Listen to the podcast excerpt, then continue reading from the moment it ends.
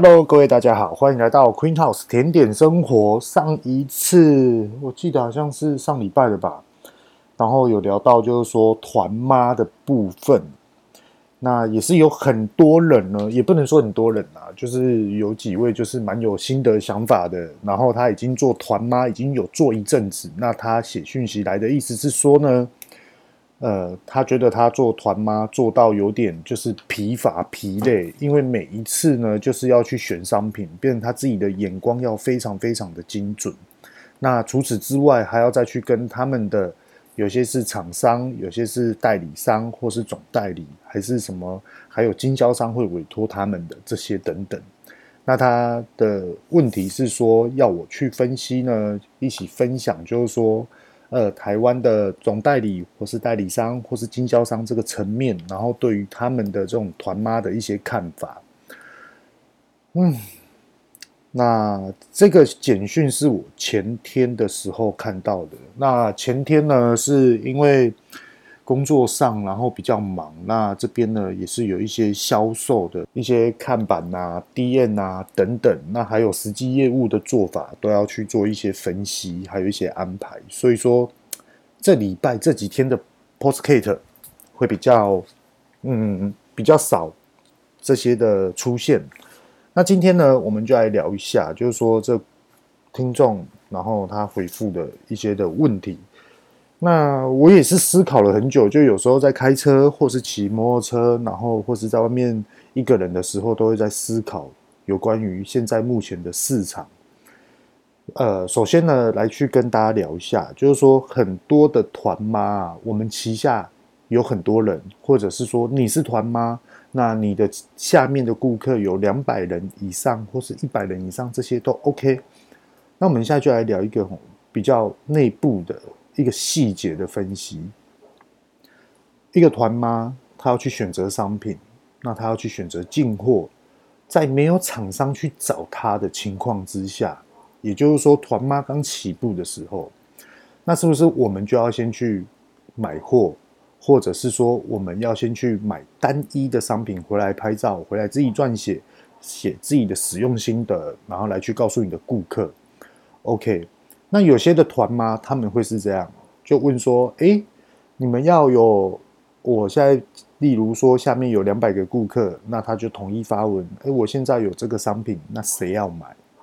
对，OK，那照片呢，文宣呢也一起的发出去。那最好的状况就是先有订单再来买货。”那其实，在台湾目前所看到的团妈的部分哦，现在不是讲一个团队，现在是讲一个散的一个客群这种的部分，也就小团妈这部分，很多时候都会说：“哎，我要先买货，那我为了呢要把价钱拿到更低，所以说我可能会无意间不自主的来去大量的进货，因为我一定要买到这些的量，价钱才会便宜啊，对不对？” OK，好，现在状况就出来了。你有买货，也就是说你有进货，那你是不是接下来你就有卖货的一些的压力？假设说我今天进了一百份的饼干进来好了，结果后来呢，为了拿到更好的价钱，那我开始销售出去，那我是不是就有这种的实力呢？可以在这市场上面更加做销价竞争？也许很多人都会这么想，那也许很多人都会说：“哎呦，这饼干怎么？”市售原价是两百块，他怎么可以拿到一百六、一百七？哇，这么便宜！嗯，他的货会不会是有问题？等等之类的。好，那我们呢，就先不要先从消费者的思维来去出发，我们先来看内部的状况来去出发。我们买货了进来，我们就要卖货，卖不完的货，我们就有库存。请问哦，这些的库存我们该怎么办？我们是不是就要马上面临的销货？对啊，那销货我到底要怎么销？自己本身就是团妈了，那我又要怎么销货？那你是不是就等于就是说，呃，我可能还要再更便宜，还是我赔本卖，还是说我就不要了，我就丢掉？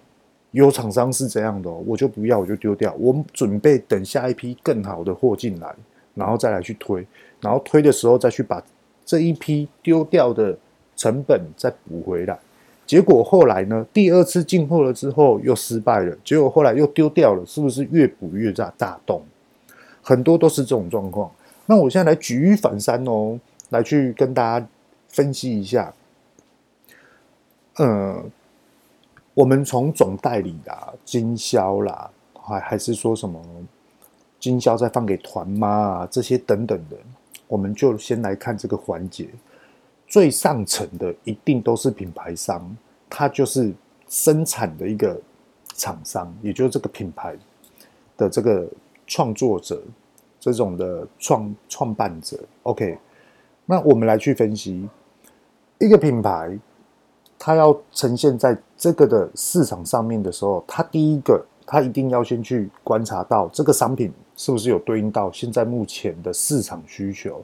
如果有的话，那这个品牌就成功了。可是成功只有百分之三十，为什么呢？因为它接下来要面临的是市场上面的行销。那很多的时候啊，在于这个市场上面的行销，并不是一个品牌。他所能力所及的，也就是说，哇，他又要生产商品，他又要研发商品，哇，他又要来去做行销，哇，他还要来去做一些跟客户沟通的一些的桥梁的事情。其实很多的台湾品牌商或是亚洲品牌商遇到这种状况之下，都是很难很难去处理的。所以说呢，就会演变成是由总代理，或是经销商，或是代理商。OK。那我们先来讲一下总代理，他就是譬如说，而我今天我在台湾，我认识了很多很多的通路商，我知道了很多很多的行销方面的，或者是说我今天我不只代理这一支总代理这一支商品，我还总代理了很多很多。就例如说，我们来去看，呃，有些我们在马路上每天都会遇到的一些车子的厂商，这个品牌，那我在这边就不多讲是哪一个品牌。那他今天卖这台车，是只有卖这台车，他甚至于还有卖饮料。他卖了饮料之后，他也不只有代理这个饮料进来哦，他可能还有代理其他的鞋子的大国际大品牌进来。那当然了，这个总代理就一定是非常有实力的做法，还有实力的一些的人脉，所以说他可以去布局这些的市场，这就是总代理的魅力，而且是总代理的一个专业性。好。那总代理呢，他就要去跟品牌商讲说，我因为有通路，我可以帮你销售。来，你的品牌商，你来告诉我，那你一个一年的销售量要多少？你这一次我要吃多少货？那我们呢，就开始来写，互相写企划，互相的开会，互相的，甚至于一个品牌新的东西进来，是不是要再重新的签约？这都有可能的。那我们现在就从总代理来去看这件事情，是不是跟你现在团妈状况一样？总代理其实跟团妈一样哦。先跟大家讲为什么？总代理他是不是有进货？OK，他进货了之后他要卖，那他卖的方法呢？其实他有很多的思维想法，他可以直接说：嗯，我是台湾的总代理，那我台北的经销是谁？台中的经销是谁？台南的经销是谁？甚至于高雄的经销是谁？他们是可以去分散这些的风险，然后他们又有主权。因为他就是总代理啊，或者是说他是这个品牌的代理商。好，那我是不是就可以去跟我的经销商讲说，来这些的货你们要怎么样？文宣给你，照片给你，价钱给你，获利就是这样子，全部都是死板板的。那我们总代理没有配额的其他的资金，告诉你说你这些的经销商呢要做多少的，每个月要做多少的网络行销费用，是不会有的。那往往很多的经销商，他们就会跳脚说：“哎呀，总代理呀，就是有时候开条件开很多啊，还会压货给我们呐，然后等等之类的。那我们感觉压力蛮大的，或者是说合作起来卖起来不舒服，甚至于现在我们比如说讲的 iPhone 十二，iPhone 十二出来，你千万不要只有去看这一只手机而已，它周边的商品都是非常重要的。那有关于这些周边的商品呢，它就是最典型的团妈的做法。”所以说，讲到现在这些，大家应该就懂。那我再继续讲，讲的更深入的，也就是说，总代理或是台湾的代理，他放给了经销商。OK，经销商一样，他有买，他有进货，他又有卖货的压力。那我卖货卖不出去怎么办？就变成是库存了。那请问库存是怎么销？网络销价竞争，或者是说最典型的？最大部分的就是我要来去找团购网，我要来去找团妈，请团妈帮我销这些东西。所以说，哦，原来新的东西一出来这么贵，哇！现在已经过了可能一年还是几个月，哇，价钱整个都崩掉了。其实有时候我们都可以，如果你是消费者的话，你可以去观察是不是这样子。所以啊，我们来去看品牌商或是总代理。你说一个团妈，你的角色会是一个品牌还是总代理？团妈不可能是品牌商，而且那团妈竟然没有。不是不可能是品牌商，那团妈到底又是什么呢？团妈其实它就是最有实力的，就是行销实际行销作为的一个对象，而且是专门把这些的货销出去的一个对象，真的就只有这样。而且我觉得就只要做到这样就够了，因为团妈它的优势跟品牌商的优势，最下层跟最上层，最下层的优势是什么？我一次进来不是只有这个品牌这个商品。我可以去选择很多的品牌，更多的商品进来，而品牌商是我不断的生产，我不断的去观察市场，我一定要去研发新的商品出来。那我研发出来了之后呢，我再来看看哦，诶，这些的总代理他可以帮我吃多少货，或者是说拿给他们试用一些改进作为、思维、想法这些的。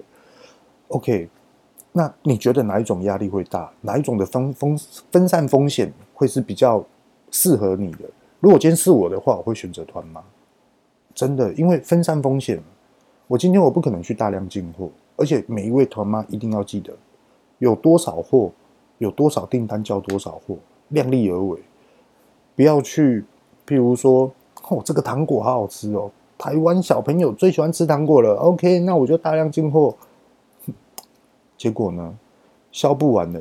赶快来去看保存期限！哎呀，剩三个月了，怎么办啊？剩三个月，好，再三个月就要过年了，我就过年的时候再来冲一批。结果等到过年那个时候，已经是过了保存期限了。请问你要怎么卖？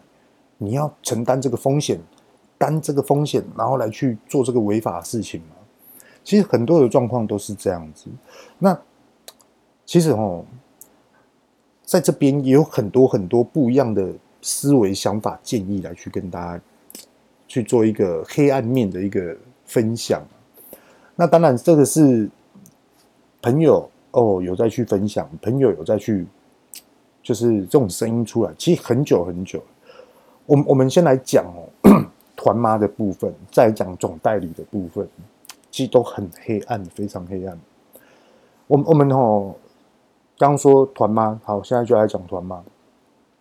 我们刚知道说，OK，经销如果说经销哦，他的货销不完，他是不是就会去找一些团购网或是团妈，然后来帮他销这些货，来获利都给你们赚，这都没关系，因为经销商他就是要销这些货，空间的囤放都是有空间的成本，因为他没有办法来进新的货，他空间就是这样，难道难不成他还要要去租另外一间房子来囤他的货吗？这是不对的。所以说他们都会赶快的销货，不然就是丢掉。可是丢掉的状况是有，不能说没有。那我们就来去看哦，以这种的状况来去分析的话，团妈她面临的问题又会是什么？跟大家讲，就是抢劫。怎么抢呢？什么意思呢？抢客人，抢客群，再来抢价钱，谁最低？然后第三个呢，抢平台，网络销售平台，什么都在抢，抢得乱七八糟的。就是这样，好，那我现在也可以跟你们说，很多的时候，通通都是因为经销商他们要把商品直接赶快的销货销货，他今天不是只有丢给你这个团吗？他一丢一定是丢十个到五十位以上，因为他就是要在短时间内做最有效率的事情，他牺牲他我不要获利了，我就是要销货，因为我准备下一批货要进来，新的商品要准备进来。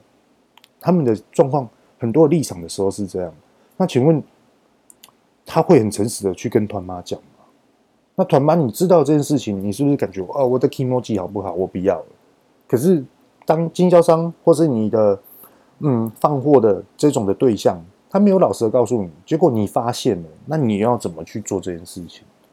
你肯你最好的做法就是下一次不要找他合作啊！你找我拢无好亏，对不对？你放回放货啊，你嘛放货一啊，你嘛放货上，你你都到处乱放货啊，对啊，啊价钱那大家应该厮杀，啊，厮杀到到最后，请问今天谁有利润？没有利润，反而是这个品牌、这个商品整个崩盘。最典型的是什么产业？你知道吗？就是汽车的机油。一，我们来去看哦。如果你认识男生，嗯，希望是男生嘛。哎，对，我们的平台，我们的频道是很多男生听的。我们来去看机油，以前的机油一支随随便便都要三四百块，现在的机油你直接去。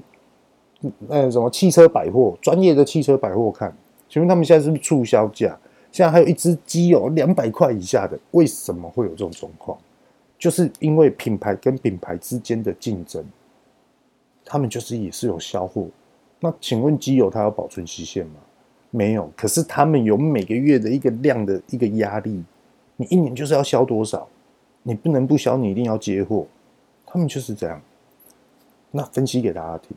今天讲，嗯，应该是这么说了。今天讲这一集，其实让我最有感的是我老婆莫妮卡，她跟我说，影上次说的那种团妈团购网，我觉得还不错。你讲的我觉得蛮有意思的，就是听了之后会有很多的想法出来。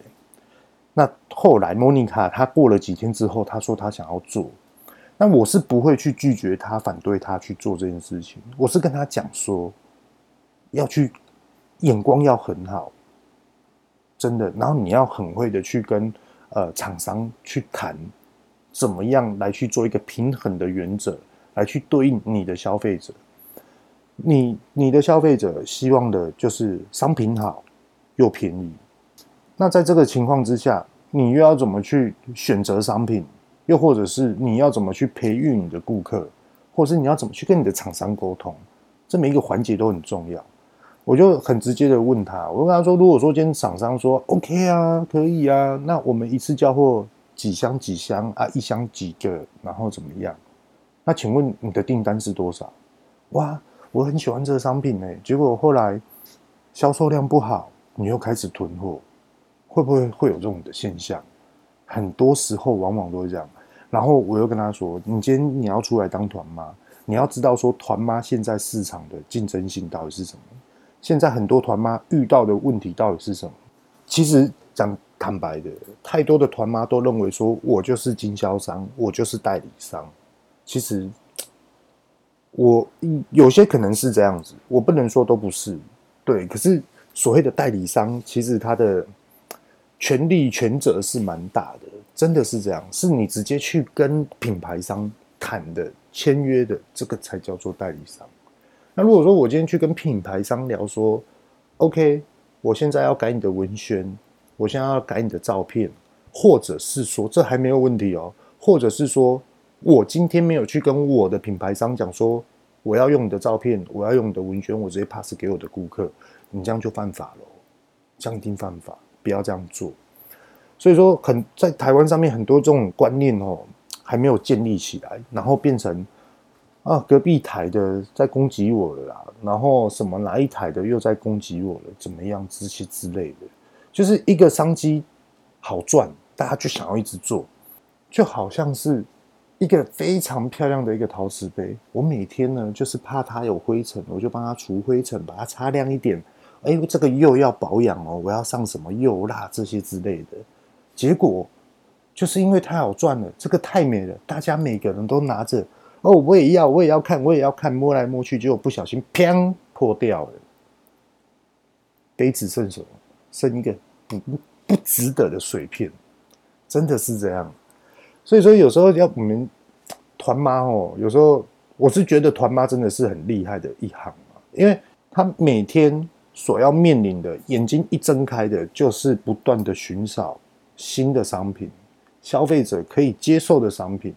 而且会热销的商品，好，今天就算找到了，好不容易找到了之后，他又要去跟隔壁台的做竞争，真的好，就算是竞争，他马上面临的又是管销存，千万不要小看这三个字，这三个字是非常有艺术、跟责任、跟成败，管销存，真的好，卖得好，拍拍手，耶！我们大家一起来去。聚会、吃饭、唱歌，OK，庆祝庆功宴。卖不好的时候呢，哇，自己回来算算零钱到底剩多少，库存又剩多少，该怎么办？可能你也会熬夜。所以说，嗯，团妈呢？后来我分析给莫妮卡听，莫妮卡她就觉得说，嗯，她还要再思考一下。可是我相信她会，她会去做。可是她这个做的做法，我相信她也会有所不一样。那当然了，我帮她的设计了一个 logo。我也帮她设计了 know how 文宣，基本的文宣，还有基本的架构。那还有就是整个网络上的这个呃渠道，就第一步跟第二步跟第三步，慢慢慢慢的进化。而这次的投资基本的拿出来的钱呢，还不晓得，因为我这边已经帮他省下非常非常多的钱，然后不用支出，这边都由我帮他去做一些安排。那现在就是说，看他到底要。用什么样的商品来去布局这件事情？那我觉得这是他因为有兴趣，他想要试，那我就嗯全力支持。那当然了，分析给他听了之后，他也是 那一天也是熬夜，他没有失眠，他熬夜想了很久，他自己也写了一大堆的一些的想法、企划。那跟大家分享一下，就是说为什么呃要写要写出来，或是画画画出来。其实我们夫妻俩的一个共同的一个个性，呃，不瞒大家说，就是说，比如说我们三楼的办公室，其实桌上一大堆资料，然后墙壁也是贴了满满满的资料。为什么呢？因为有时候我们会把我们的核心，主要的核心呢，就把它写在一张 A4 的空白纸上面，然后我们就直接贴在墙壁上面，哎，来去看。那有时候是未完成事项，或是准备要做的事项呢，或是今年年底要做的事项，我们又会写一张，然后贴在墙壁上。好，OK，那这个一定要写哦。那就例如说，莫妮卡她现在想要做的新的一个的一一个的方向呢，她就开始写很多很多。如果遇到什么事情，如果遇到怎么样，如果遇到什么，然后她会先把问题全部丢出来，都写出来。然后他就开始慢慢的看他的一些文字，在那边思考。其实我也是这样。如果遇到这件事情，我们到底要怎么对应？OK，我们都会去思考，我们都会先想起来放。可是很多的创业者跟创办者呢，他们就认为说，想那么多干嘛？做就对了。哦，你想那么多啊，到最后没有遇到怎么办？我跟你讲，这样做是错的。千万不要去想说想那么多干嘛。对啊，我觉得你这样做事太没有效率，你想太多。其实有时候想太多要去看到底是什么样的事情。如果我们今天想太多是一对事情的感触、感觉，这件事情让我做起来很累、很不愉快、很愁眉苦脸，或是提莫吉北送，那这是另外一层一个层面。这个就是你个人情绪要去处理的。那另外一种想太多是什么？想太多就是说，如果今天厂商跟我讲这样子，如果今天我的市场遇到这种事情，如果我的消费者问我了这些事情，我到底该怎么办？好，再讲一个更深度的，如果我第一阶段我开始规划这件事情，OK，很顺，结果我要布局到第二阶段的时候，我反而第一阶段做的事情完全都是错的，那到底该怎么办？有时候就会去思考这些事情。而这件事情一定要先想起来放，千万不能遇到了问题之后再来去思考，再来去做对应，这都是错的。因为你提早想起来放，提早来去做规划，你承担的风险会是什么？就是当下的时事市场状况，而你就可以专心的去处理当下的时事市场状况。你那时候遇到问题哦，会来得比别人更有效率。所以说，你先想起来放，你只是速度比较慢。可是后面呢，你会感觉你很顺，而且你已经有一种心理调整了。所以说，分析给大家，分享给大家。就例如说，哦，我们今天要开车去哪里上班？我们今天开车要去哪里？那会不会遇到塞车？也许你身边的朋友啊，你想太多了。现在晚上才几点？那会塞车才怪。结果后来你没有遇到塞车，你遇到了道路施工，怎么办？因为道路施工而塞车。问题来了，那那时候我们是不是要选择说，哎，那我们怎么去预防这件事情？我们用 Google 导航，哎，我们用什么样的导航？哎，我们来去看看身边这个城镇，还是说这个城市？比如说我们讲台东，台东什么样的路会比较快？或者是说台东哪一段路在施工，我们不要走？是不是那边有朋友可以问？问题来了，就是这样子。所以说，有时候哈，我们在拼效率，在拼布局，在拼规划，其实往往背后承担最大的是什么？就是成败，还有我们全部所有的创业者所承担的风险。这个商品如果卖不好呢，有没有第二个商品可以来去做取代？其实这都是一个环环相扣的事情。很多人都会认为说，产销要分工，销了之后你要面你的管销存。那管销存的销又代表是什么？管又代表是什么？那你的存货又代表是什么？它这三个完全通通都是息息相关的。有时候在职场上面都会遇到这件这类似这样的事情。我今天就来举一个例子，在职场上面哦，常常都遇到聪明的人，你们去举一反三。如果说你是跟我一起工作的人，我们常常工作上面会碰面的，或者是诶，我曾经有去你们店拜访的，你可以。去举一反三思考这件事情，曾经我们都有讲过，都有聊过。我们今天用团妈的角色来去思考，今天团妈她要去跟这个经销商拿货，或是代理商拿货，OK？那结果后来经销商给他这个的价钱，给他这种的权利，给他这种的或是局限、限制、局限，OK？好，他现在拿到了，譬如说这一支笔。这一支原支笔呢，厂商给他的成本是七块钱，结果后来厂商要他卖十七块，等于你一支赚十块，那你最你就是这一次就只能卖十七块。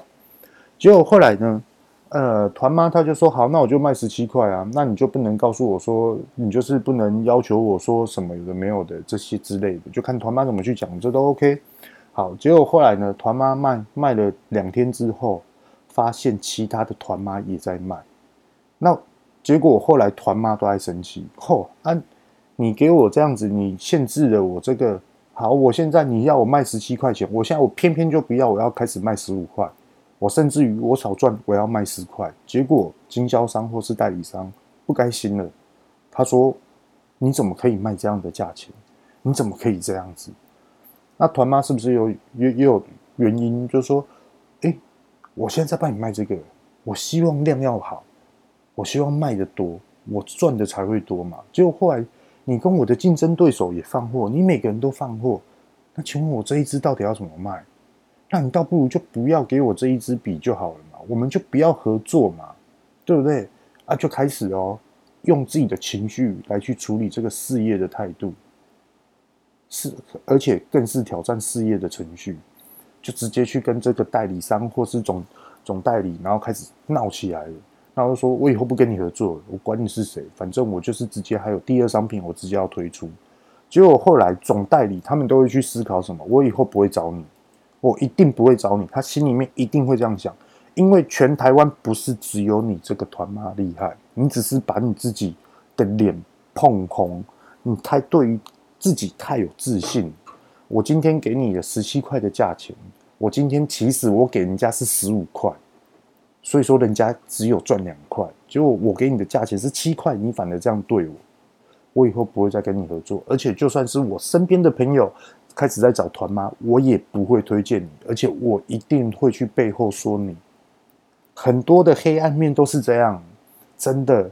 所以说，举一反三的来去思考，我们在社会上看事情跟做事，会不会遇到这种的事情？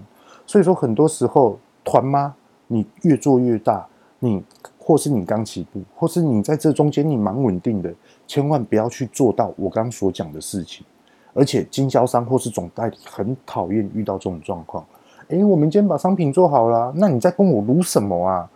对啊，哦，我给你的价钱就这样啊，啊，公司给我的压力就是这样，给我的权限也是这样啊。结果你今天要我去跟老板讲说，你团妈的权限要更大，你已经跳出我们的这种的，呃，譬如说业务单位的这种的职权了。哇，我们是公司内部的业务人员呢，业务单位，我们权限就到这边了。我们也只是放货给你这团嘛，结果你已经认为说我就是你公司的一部分，我现在就是要开要求，直接去跟你们老板谈，程序怪怪的。那业务呢，他们也会怎么想，或是中间的主管会怎么想，一定把他挡下来。下一次不要找他，一定会这样子。那我们现在来去讲总代理，其实总代理也是很黑暗的一面。所谓说的很黑暗，并不是总代理不好，是很多的品牌商很不好，尤其是在国际上的层面，非常多这种状况。假设说，这是真实的案例哦。假设说我今天我代理了这一支笔进来，我卖得很好，我在台湾我设定的我布局的非常好，我一年我可以卖一千万支。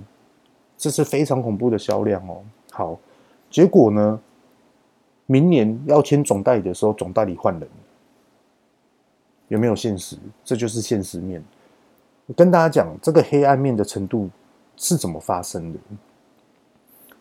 今天我我啊卖这支笔，我卖一千万支，结果总代理换人的原因是因为别的人已经别的。别的总代理哦，他也是有总代理的这种这种的逻辑思维的这种的老板，他已经看到这支笔未来一定销量更多，而且他一定汰换消耗很快，因为它好写。所以说，嗯，我们要来去想一下怎么去把这个商品抢过来，我们来做总代理。真的，那是这在竞争的过程中，就会直接去找品牌商，哎，你这支笔让我卖。呃，你原本的总代理他跟你销，他跟你签的一年的销售量多少？OK，我跟你讲，你给你给我总代理，我这一次跟你叫 double 的量，我一定帮你销完。为什么他敢讲这句话？因为基础已经被原本的总代理给做好了，所以说他未来要去接这一支商品的时候，非常非常的轻松。那当然，大家就会去想，那为什么要一年一签，而不是两年一签，或是三年一签？对，现在目前台湾总代理都几乎都两年一签。就是这样子，对啊，那也有很多人啊，很多之前的故事也是这样啊，这都息息相关的，这都连锁效应的哦。譬如说，我们来讲 Facebook，真的被 Facebook 气死了，真的。我我今天，譬如说 Queen House，我今天哦，哎，我要去呃做一件衣服，那我很喜欢 Nike，所以说我去跟 Nike 进货，然后来去印我 Queen House 的 logo。结果后来我上架在 Facebook 上面的时候。Facebook 说我冒用，我卖假货，哦，我侵权什么之类的，因为有 Nike，而 Nike 没有授权给你啊，你也不是 Nike 总公司啊。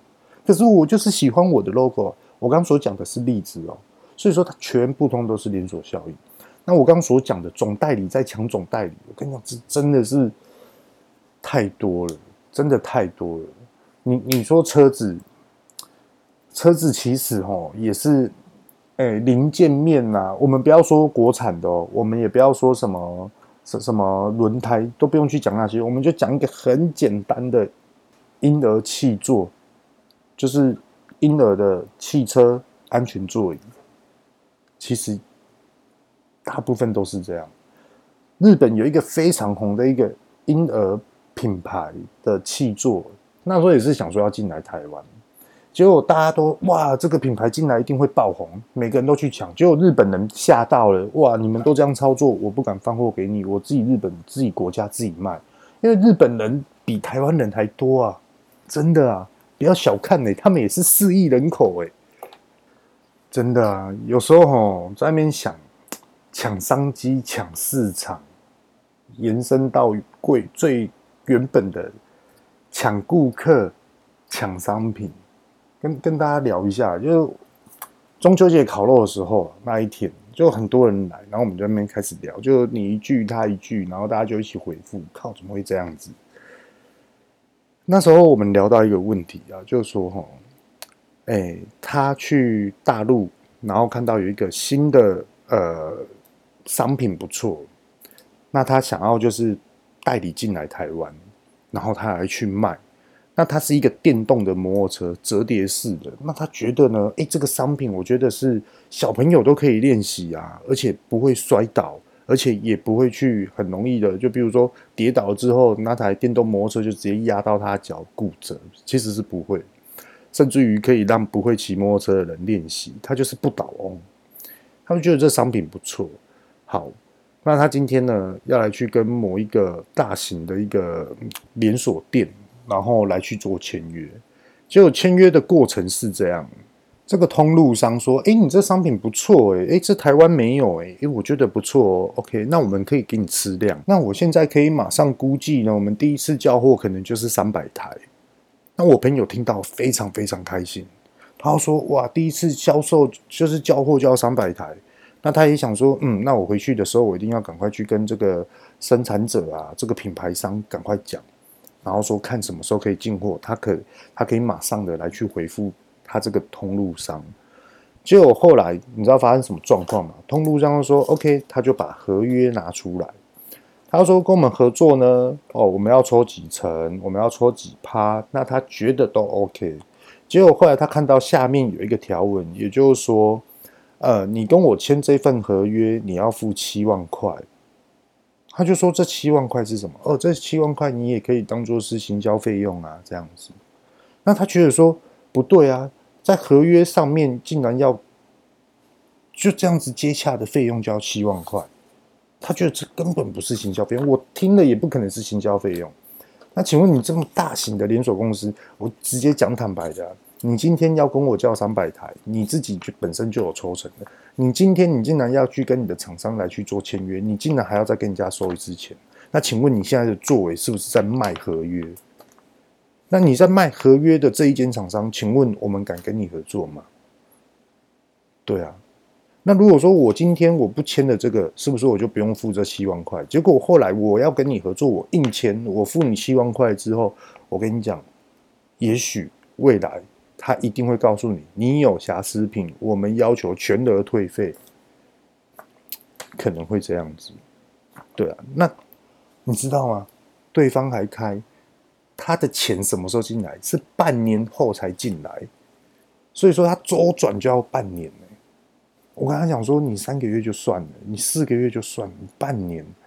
对，科技业有些人是半年，可是平均值也都在三四个月。这个通路商直接就给你开半年了，哇！我觉得会计真的有这么忙？哇，会计真的就只有一个团队而已吗？要半年修好吗？嗯。我又跟他讲啊，我赚你的钱，我再拿去转投资，然后呢，我再拿投资的利润再来半年后给你。请问我自己是不是自己的本身的资金会更雄厚？这是我自己的个人想法。对，那只是分享出诶我的嗯思考逻辑可能会是这样，那分享给大家听。所以很多的时候状况啊。就像讲上一集的团购团妈有讲到，创业者要不要训练？要。我们做什么样的事情，主管要不要训练？要。可是要怎么样的情况下去训练他？又或者是说，在训练的过程中，这个的主管或是这个的创业者，他成败的情绪，他成败的这种的抗压性，他受得了吗？如果受不了的话，他可能马上就会，嗯，停止。那如果受得了的话，他很冲，他很有这种的实力作为，那是不是要给予他更正确的方向？诶，你要收一点，你要退一点，我来分析很多的状况给你听。对，不要自己过度于自信。嗯，今天我就算失败了之后，我还是我没差，我去找其他厂商啊，我还是去找其他工作啊。我跟你讲，千万不要这么想，真的，因为全世界不是只有你最厉害，全世界不是只有你在创业，全世界也不是只有你在做团吗，全世界也不是只有你准备升为主管，而是你有这个机会，而人家想要去跟你合作，或是尝试，或是培养你、栽培你。当如果你真的用到了很多的情绪来去处理这个。事业当事业上的程序，其实往往这都是错的。所以说，很多人都会认为说，哇，这个老板莫怪成功，难怪会成功，就是他有度量啊，诶，就是他有这种的，哦，好客气哦，哦，好低调，哦，这个人怎么那么和蔼可亲啊？感觉给人家好舒服。为什么？就是这样修炼来的。因为也许这个老板他以前做法一定冲，不冲的人不可能创业啊，真的脾气一定不好。可是为什么他就会变这样？都是慢慢慢慢练来，就是有跌倒过，有人生刻苦过，有吃过苦之后，重新爬起来之后，知道自己一定要改变。很多都是这样子。所以说，无论我们是什么样的角色，总代理、经销商、团妈，或者你是准备升为主管的，其实都要去思考一下：诶，我的现况到底是什么？诶，我的要求，我所想要的，真的有需要这么多吗？诶，我是不是转换一个思维，我可能可以接受这样的事情的思维去做，而不要去想我不能接受，我就是讨厌，我就是反驳，我就是反派，来去处理这件事。有有时候要去思考一下。对啊，真的。OK，今天呢，我们就聊到这边。其实还有很多的想法想要跟大家聊，不过我觉得有所保留啊，因为再讲下去真的会破一个小时。对啊，然后希望可以帮助到大家。真的，这市场上面很竞争，非常竞争，一定要记得。而且，就算是我们规划的很详细，也是要靠着现在的。市场的时机点到底是对的还是不对的？又或者是说，如果现在做得好，结果明年呢销售量没有到到达，开始下坡了之后怎么办呢？其实这都是要去承担的事情，都是要想起来放的事情。所以你说我开甜点店，你说我去哪里做什么，压力大不大？大。所以说，可是我是觉得我自己是。不要把神经质放那么重，压力大就压力大，很享受。我觉得这才是真的在叫过人生。好吧，今天呢，我们就聊到这边。这里是 Queen House 甜点生活，我没有讲错，是甜点生活。我是遇到贤，各位拜拜。